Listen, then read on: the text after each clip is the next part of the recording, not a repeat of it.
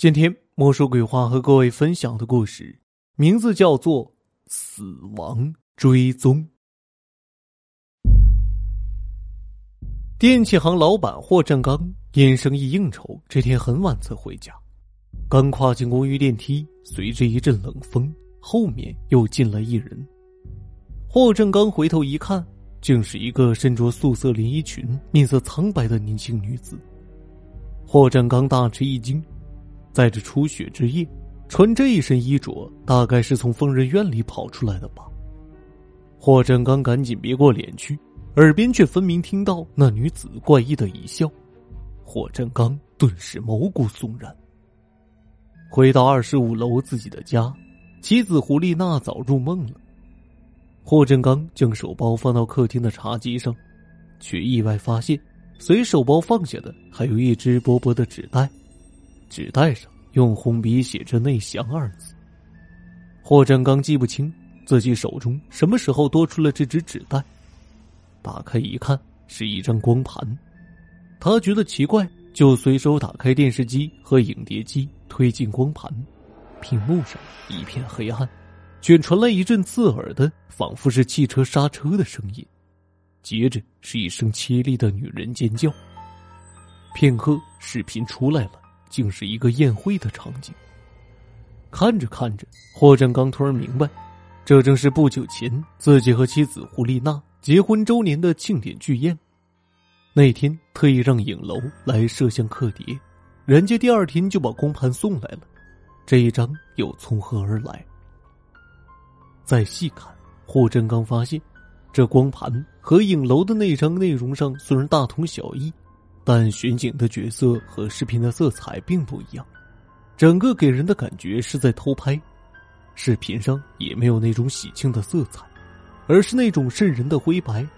更让霍振刚吃惊的是，视频上霍振刚旁边赫然坐着一个身着素色连衣裙的年轻女子，其衣着与周围的人格格不入。女子神情忧郁，脸色惨白。那模样竟和刚才电梯上的女子有些相仿。宴席上，众人觥筹交错，那女子却不动快住，只是一直用怨怒的目光瞪着霍占刚。而视频上的霍占刚似乎并没有意识到自己身边这个女子的存在，只顾与客人在那里频频举杯。霍占刚彻底懵了，他实在记不清这个女子从何而来。他突然想起了什么，赶紧冲进书房，翻找影楼送来的那张光盘。可便找不着，只得叫醒胡丽娜，让她一起来辨认光盘上那位不速之客。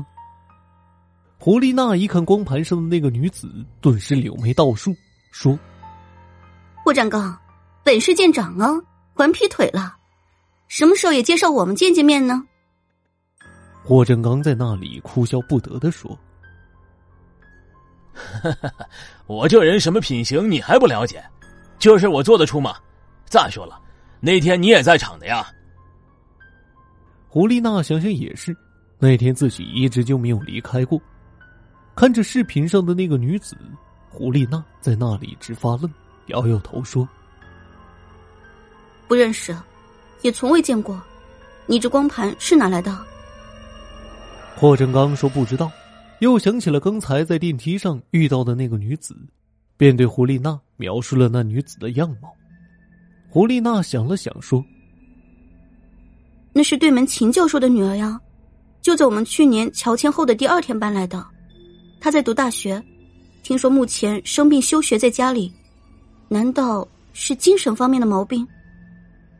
霍正刚见过秦教授，却没见过他的女儿。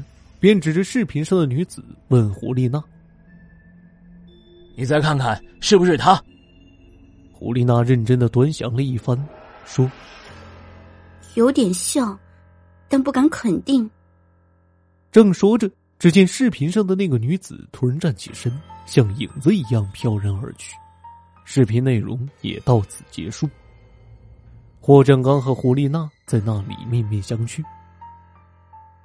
霍正刚想了想，就通过物业找到了秦教授的联系方式，拨通了他的手机。一番自我介绍后，便拐弯抹角的问上了他的女儿。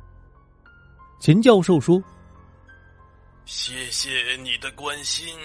我女儿正在医院输液，我们已经陪她一整天了。霍振刚头皮一阵发麻，说：“那刚才电梯上……”可话未说完，那边已经挂了电话。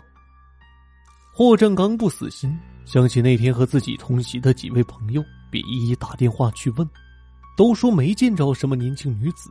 问他是不是喝多了在胡思乱想。第二天，胡丽娜突然接到了警方的通知，说霍振刚在市郊国道上出了车祸，人已经送往医院抢救。霍振刚最终未能从鬼门关回来。几天后，警方来访胡丽娜，并给她带来了两张照片。那位宋警官指着其中一张照片，告诉他。说这是一年前发生在市郊国道上一起车祸的现场照，照片上一位身着素色连衣裙的女子躺在血污中惨不忍睹，她名叫某某晓，又指着另一张说：“这是遇害人某某小车祸当天拍下的最后一张照片。那天他和同学去郊游，傍晚时和秦教授的女儿骑车回家，就遭到了那场车祸。”根据事故现场散落的物件分析，是一辆普桑拐弯抢道撞了人，最后肇事者逃逸。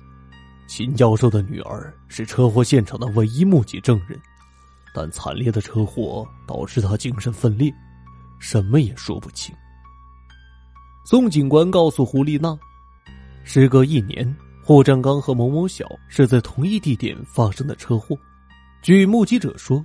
当时霍振刚仿佛中了邪似的，在马路上高速蛇行，最后撞上了路旁的水泥柱桩，翻下公路。奥迪已经报废。胡丽娜颤抖着接过照片，照片上那个叫某某小的女子，一身素色连衣裙，一脸灿烂，旁边搂着她的正是秦教授的女儿。乍一看，两人像孪生姐妹。宋警官说。他们俩在学校是一对无话不说的好朋友，是那场车祸让他们天人两隔。胡丽娜突然想起了什么，便把霍振刚那天晚上在电梯里遇到那个女子和那张光盘的事说了，又急急忙忙的去找光盘，可翻遍了角落也不见踪影，倒是不经意间找到了影楼送来的那一张。宋警官把光盘从头到尾看了几遍，也没发现有什么素色连衣裙的女子。最后给他留下电话，说有事再联系。临行前，宋警官说：“我们得知你先生一年前驾驶的就是一辆普桑，正在调查他的下落，希望你能配合。”胡丽娜嗫嚅半天，欲言又止。第二天一早。胡丽娜在电梯里遇到了秦教授父女俩，秦教授兴奋的告诉她，说病了一年的女儿已经痊愈，今天送她去复学。秦教授说：“一年来被这丫头折磨死了，一会儿搬这儿，一会儿搬那儿，这下可好了，谢天谢地，总算结束了这种颠沛流离的生活。”胡丽娜礼节性的致贺，正要跨出电梯，只见走在前面的秦教授女儿突然回过头来，两眼直愣愣的瞪着他，目露凶光，寒气逼人。胡丽娜吓了一跳，再仔细一看，这哪里是秦教授的女儿，分明就是照片里那个车祸身亡的某某小。胡丽娜只觉得头皮一阵发麻，转身进了电梯。又按亮了二十五楼的指示灯。当天晚上，秦教授回来，见霍家大门洞开，屋内一片漆黑，心下疑惑，就去招呼，却没人应。如是三番，引来了隔壁邻居，众人一起进屋，打开灯，赫然见到一女子身着素色连衣裙，悬挂在通往厨房的过道门梁上，披落的一头黑发，把脸遮得严严实实。众人吓得魂飞魄散，赶紧退出门外，拨打了幺幺零报警。待警方赶进门一看，竟不见了那悬梁的女子，最后只在卫生间的塑料篮子里找到了一块半旧的素色窗帘，窗帘上有类似血迹的斑渍，依稀可辨。篮子旁边是一只缺柄的黑布拖把。警方赶紧联系胡丽娜，语音提示说是关机，又找她的亲友，也是一概无踪。自那以后，胡丽娜就再也没有出现过。霍家的大门上一直十分醒目的。张贴着警方的封条，而不久后，秦教授一家也搬走了。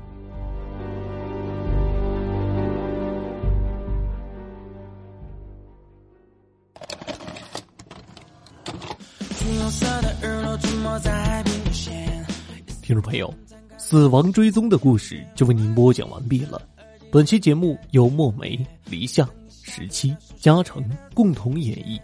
感谢您的收听，这里是莫说鬼话栏目，每周二、周五准时更新。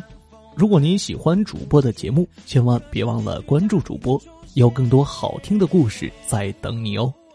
我是有声墨梅，感谢您的收听，我们下期节目再会。